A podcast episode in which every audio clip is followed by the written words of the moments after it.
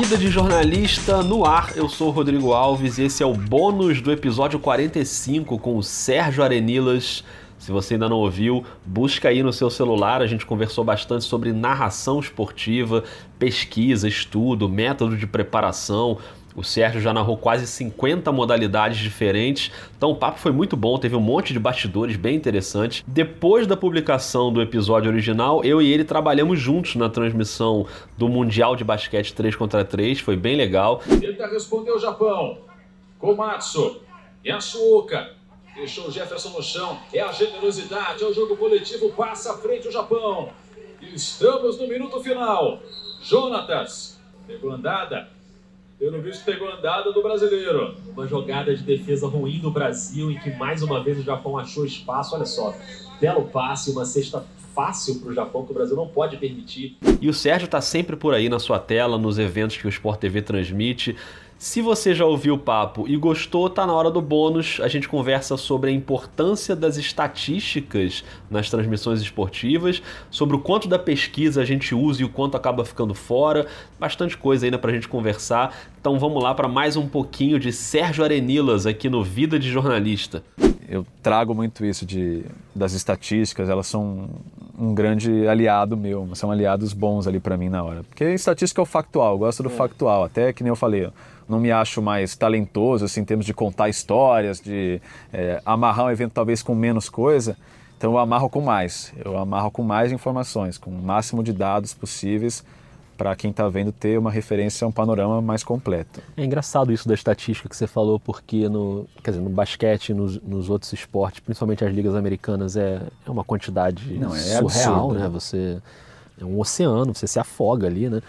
E é uma tentação muito grande para o comentarista se basear só na estatística também, né? E você tem que ter um controle ali também, para ter uma percepção do jogo, da história humana. E se você, se você quiser, você fica citando estatística. Ah, nunca numa quarta-feira o Golden State Warriors ganhou. É, não é nem, e também pra gente, né? Quem está narrando, de não também comer o papel do cara ali que está do teu lado. Uhum às vezes a estatística não é que você vai usar ela, mas você vai ter como base. Então, sei lá, você está fazendo um jogo, aí você vê que o aproveitamento, sei lá, o cara liderou a liga em aproveitamento de lances livres. Você não vai falar que ele de repente isso, mas você fala, pô, isso daí um cara tem um baita no aproveitamento de lance livre, é, bolas no garrafão. A gente fez o a premiação da NBA, né? Também é, um deleite, né? Você é chega lá para pegar as médias e tudo. Não, mas faz sentido no jogo, né? Quer dizer, é. não, não é jogo fazer falta nesse cara porque ele é muito bom no lance livre. É, a então... própria Copa do Mundo, que nem a estreia da França contra a Coreia do Sul. A Renard fez dois gols. Uhum. A Renard é a jogadora mais alta da Copa. Então, uma coisa que você tem aqui na apostila, tem esse... e é um diferencial na hora. Pô, ela faz gol de cabeça, mas não é à toa. Tem uma coisa por isso, fora toda a parte do clube que ela joga e a função que ela atua lá. Então é trazer essas coisas, fazer essas ligações na hora. Você consegue calcular uma porcentagem aproximada do quanto você não usa do que está na sua pesquisa? Muito. Eu tenho que usar cada vez menos, eu acho. Eu acho que às vezes eu, claro, transmissão para transmissão. Tem coisas, tem vezes que eu uso muito, tem vezes que eu uso menos. Se eu uso menos, também às vezes é um bom sinal, porque de repente coisas que estão acontecendo ali estão estão sendo até mais interessantes, não ficar nessa obrigação é. de ter que passar. Uhum. Eu gosto de ter por segurança, de, pô, se acontecer alguma coisa, eu tenho eu me garanto aqui. Mas, claro, a prioridade é sempre o evento, sempre que está rolando. Né? Por mais que eu faça uma grande pesquisa histórica, a minha obrigação não é passar, minha obrigação é focar no jogo. No, passou para a lateral, chegou pelo meio, aconteceu o que aconteceu. Mas é um pano na manga. Assim. Eu gosto de ter a manga bem cheia uhum para me sentir seguro ali. O Sérgio também falou sobre o hábito de gravar os eventos para se escutar depois. E não tem nada a ver com vaidade, tipo, ah, eu adoro a minha voz, então eu quero me ouvir, não é nada disso. É para entender como é que ficou, para ver o que, que pode mudar. Para quem trabalha nessa área, é uma prática muito útil. Eu guardo muito o negócio de me ouvir, não tenho essa, essa vergonha. Então eu gravo tudo que eu faço, não tudo, mas as grandes coisas, as coisas que eu gosto, eu gravo elas, enfim, salvo, assisto de novo depois, até para me avaliar. E assistir você mesmo te ajuda a tecnicamente a você pegar algum vício, alguma coisa que você, algum caminho de transmissão assim que você pode não, seguir? Vício não, eu gosto de de olhar primeiro para ver como ficou, né? Porque quando você está na hora, às vezes acaba você fala, pô, que nem eu fiz agora o jogo da China, ainda não vi como ficou o gol, né? Tô, tô curioso para ver como ficou a narração do lance. Volta mais atrás na zanga. Cruzamento tem desvio.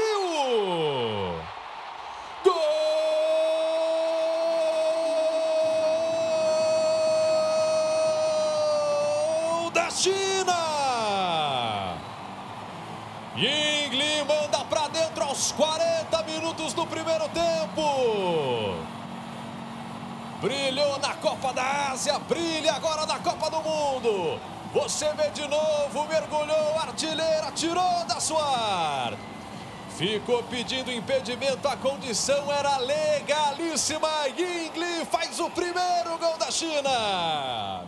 Mas para ver como ficou, se você repetiu alguma coisa, às vezes você percebe coisas que na hora você nem percebeu que estava falando. Eu falei, ah, hino da, sei lá, hino da Escócia, era na Inglaterra. Você fala, pô, preciso mais, ficar mais ligado no que eu falo, de repente escapa uma coisa errada. Ah, isso aqui ficou legal, isso aqui ficou feio ali. Enfim, dou uma avaliada, mas nada muito de regra, assim. Tem vezes que eu vejo tudo, tem vezes que eu vejo um pedaço, varia. Muito bem, esse foi o Sérgio Arenilas, narrador do Sport TV e do Grupo Globo. Esse foi o segundo episódio do Vida sobre narração esportiva. Você lembra qual foi o outro?